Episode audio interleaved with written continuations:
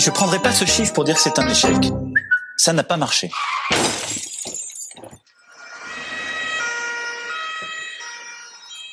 Monsieur Maurice, mais Monsieur Maurice, pardon, mais vous, vous souriez?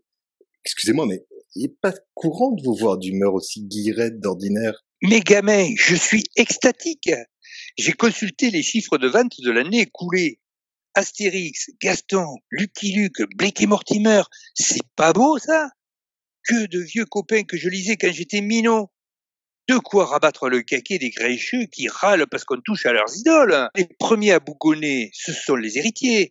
Avant, ils pipaient pas un mot quand ils empochaient le pactole des droits sur la énième réédition de l'intégrale des œuvres de l'aïeul qui avait passé l'arme à gauche. Maintenant, quand il faut partager avec un dessinateur ou un scénariste, ou les deux, ça coince velu. Oui, enfin, enfin, Monsieur Maurice, on peut pas tout laisser faire non, non, plus. non, mais là, je suis d'accord. Je suis d'accord, il n'y a pas de problème. Il y a même des limites à pas franchir que de leur vivant, les auteurs transgressaient joyeusement. Souviens-toi d'Astérix, saborté par Uderzo, quand il s'est cru les épaules assez solides pour remplacer Goscinny au scénario. Bim À le laisser faire, des robots et des fusées étaient prêts à envahir la Gaule. Et les tuniques bleues, tu veux qu'on en parle du naufrage des auteurs vieillissants? Et d'un autre côté, imagine, si Hergé avait vécu assez longtemps, il aurait peut-être transporté son reporter dans le métavers de Facebook ou dans les vignes de la Silicon Valley. Donc, selon vous, même de leur vivant, les auteurs devraient, quoi, plier boutique? Ah, j'avais oublié que t'étais pas bien futé. Mais non Tant que ça va et que le public en redemande, pourquoi interdire aux auteurs de poursuivre?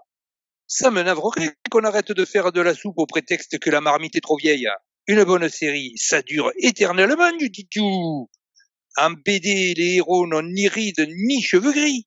Sauf les vieux fourneaux. Mais euh, c'est comme ça depuis le début et ils écoulent des palettes, les seniors. Parce que c'est magnifique, ces héros qui survivent à leur créateur. C'est du transhumanisme. Ça prolonge l'existence de créatures que la mort aurait dû faucher depuis un bail. Pour autant, gare à ce que la soupe n'ait pas un goût de cramé au fond du vieux pot. Et alors, pour une fois, Monsieur Maurice, vous ne nous expliquez pas que tout était mieux avant. Non, non, c'est vrai. C'est la beauté du monde moderne, ces séries qui cartonnent en recyclant la recette de départ. Tu sais, la formule ressemble d'ailleurs à celle que l'IA propose à grande échelle. Un scénariste bien programmé et un dessinateur bien entraîné produiront à l'infini les aventures des héros de notre enfance. Aux États-Unis au Japon, ça les gêne pas. Les héros passent d'un dessinateur à l'autre, d'un scénariste au suivant, sans problème.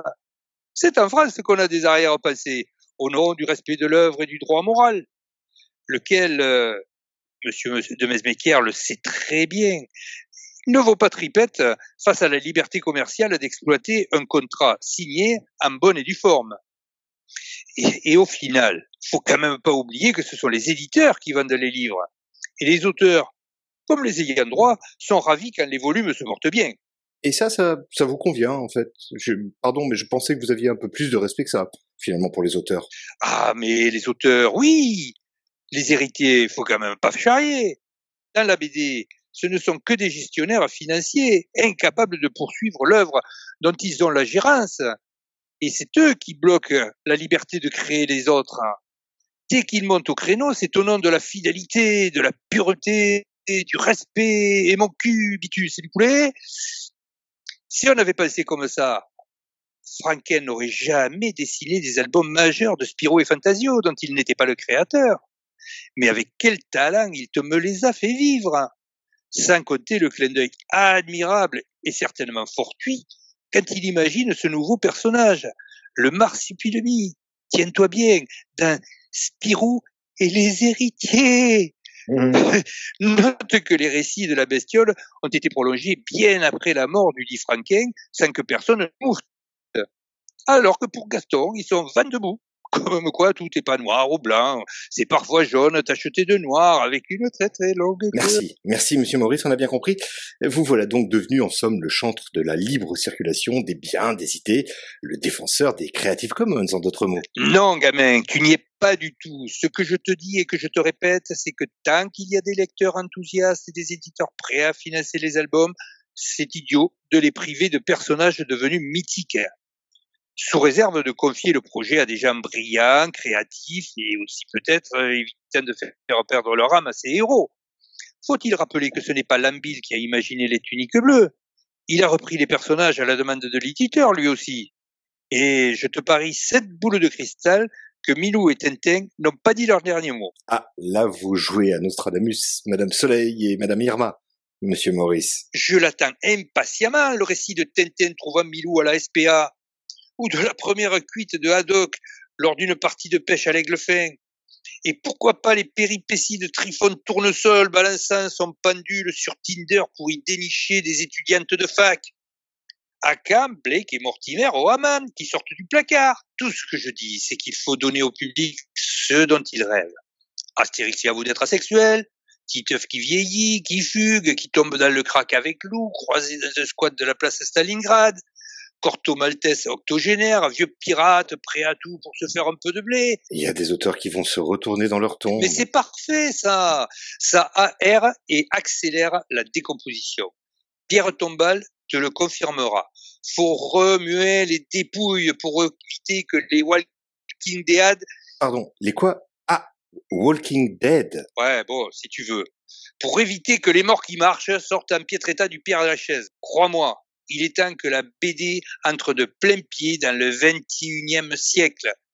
Les ficelles du succès d'aujourd'hui, on les connaît. Netflix les exploite à toutes les sauces, du cul, de la violence, de la défense et des images choquantes dès le tout début de l'histoire.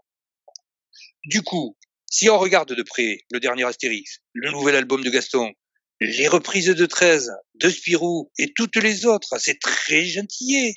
Il y a encore du chemin à parcourir pour décupler les ventes et rendre les lecteurs accros.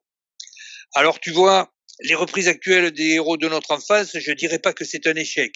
Ça n'a pas marché. Au boulot, les gars, on veut que ça saigne. Que ça saigne, que ça grince, ça ira, ça ira, les aristocrates, etc. On l'a bien compris. Un grand merci, monsieur Maurice, et une joyeuse année à vous.